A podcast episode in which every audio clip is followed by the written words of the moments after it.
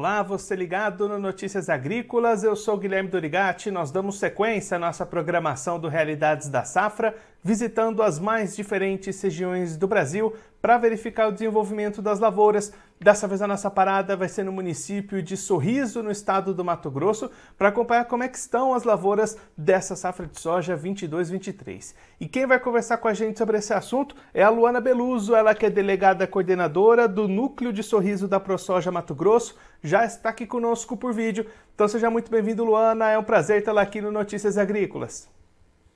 Bom dia, o prazer é todo meu. Obrigado pelo convite aí. Luana, nesse momento que o produtor aí de Sorriso se prepara para começar em breve a colheita, como é que estão as lavouras por aí? Conta pra gente como é que foi o desenvolvimento dessa safra 22-23 aí em Sorriso. Então, a safra está tá vindo se desenvolvendo muito bem, né? A gente acompanha aí alguns produtores, até a nossa, a nossa própria é, propriedade é, a safra está se, desenvolvendo, tá se desenvolvendo bem, as chuvas estão tão boas. Agora, mais no final do ano, a gente está vendo a, uma intensidade maior de chuvas, né? Mas a expectativa é de ter uma safra boa. E aí, Luana, para. Na colheita. Tomara que não, não chova na colheita, né? Que dê aquele aquele tempo bom para nós produtores. E para a gente ter uma ideia um pouquinho melhor, Luana, o que, que costuma ser boas produtividades para vocês aí em Sorriso? Ah, uma boa produtividade é acima de 60 sacos, né? A média.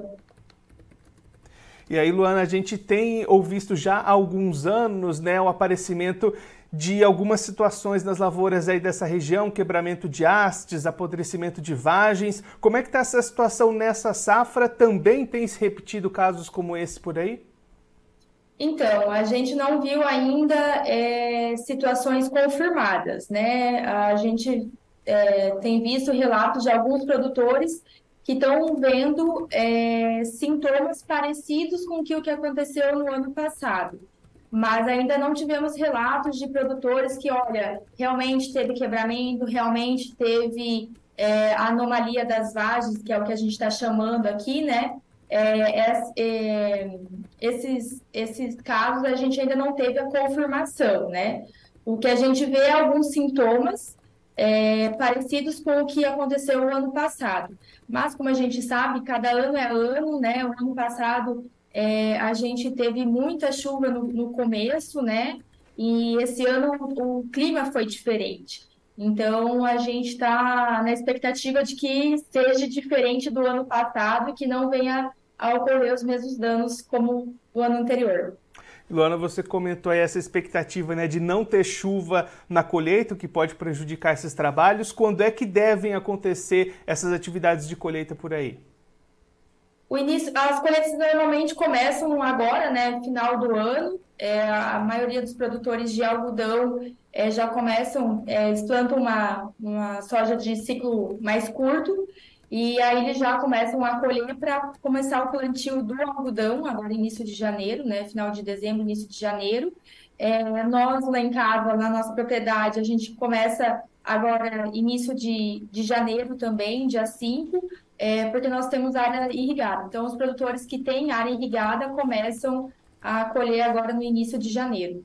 E pensando aí nesse calendário de colheita, olhando para frente, como é que fica a expectativa de janela de plantio para a segunda safra de milho? Deve ficar ali num período positivo? Eu acredito que sim. É, a gente viu uh, a, o plantio, muita gente no começo é, plantou no pó, se arriscou, né? E se arriscou de maneira certa. É, e eu acredito que, a, que, a, que o milho vai fechar todo na, na, dentro da janela. Plantio do milho vai ficar tudo dentro da janela. E aí, Luana, agora olhando um pouquinho para o lado do mercado, como é que o produtor aí de Sorriso avançou na sua comercialização? Apareceram oportunidades para vendas ou ainda tem se segurado essa comercialização? Olha, tem, tem comercialização, é, muita gente é, fechando muito, muito soja, é, acho que também um pouco, se arriscando um pouco, né? É, depois dessa, do, da questão do, é, da eleição, Uh, nós, produtores, estamos preocupados, né?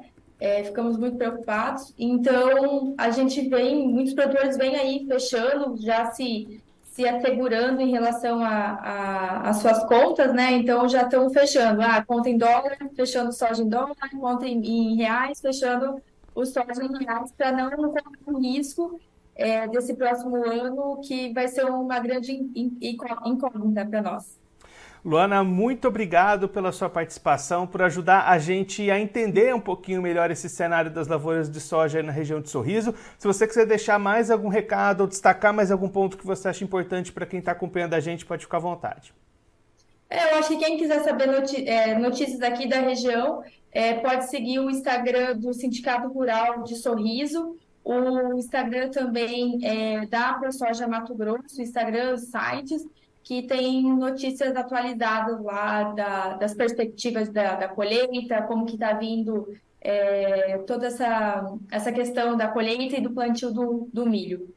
Luana, mais uma vez, muito obrigado. A gente deixa aqui o convite para você voltar mais vezes e a gente acompanhar como é que vão ser os resultados da colheita da soja por aí. Um abraço, até a próxima.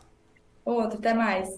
Essa a Luana Beluso, ela que é delegada, coordenadora do núcleo de sorriso da ProSoja Mato Grosso, conversou com a gente para mostrar como é que estão as lavouras dessa safra de soja 22-23 no momento que antecede o início dos trabalhos de colheita. A Luana destacando um bom desenvolvimento das lavouras até esse momento lá em Sorriso e expectativa de superar as 60 sacas por hectare na colheita, que deve começar nos próximos dias, principalmente para aqueles produtores que vão cultivar o algodão na segunda safra e no comecinho de janeiro para as demais áreas aí sim se estendendo esses trabalhos por, pelas lavouras lá do município. A Luana destacando também a perspectiva de uma boa janela para o plantio das safras de segunda safra, tanto algodão quanto milho, depois de um bom ciclo da soja, plantio antecipado, bom desenvolvimento. A expectativa agora fica por conta de não ocorrer chuvas durante o período de colheita, o que prejudicaria a qualidade da soja colhida e também atrasaria os trabalhos para as segundas safras. Já olhando para o mercado, Luana destacando um avanço da comercialização nos últimos dias, produtores tentando assegurar, já garantir algumas contas, seja em dólar, seja em real, até de olho nas incertezas econômicas e políticas para o Brasil em 2023. Então, o produtor lá de Sorriso tentando se segurar um pouquinho mais nesse momento, já garantir algumas contas, algumas vendas para essa safra de soja, que, como eu disse, deve começar a ser colhida nos próximos dias. Bom, eu vou ficando por aqui, mas você aproveite para se inscrever no canal do Notícias Agrícolas no YouTube. Por lá você pode acompanhar os nossos vídeos, as nossas entrevistas. Também deixe o seu like, mande a sua pergunta, o seu comentário, interaja conosco e com a nossa programação. Você também pode clicar no sininho, assim você ativa as notificações e fica sabendo de todas as novidades do Notícias Agrícolas. Eu vou ficando por aqui, mas a nossa programação volta daqui a pouquinho. Então continue ligado no Notícias Agrícolas.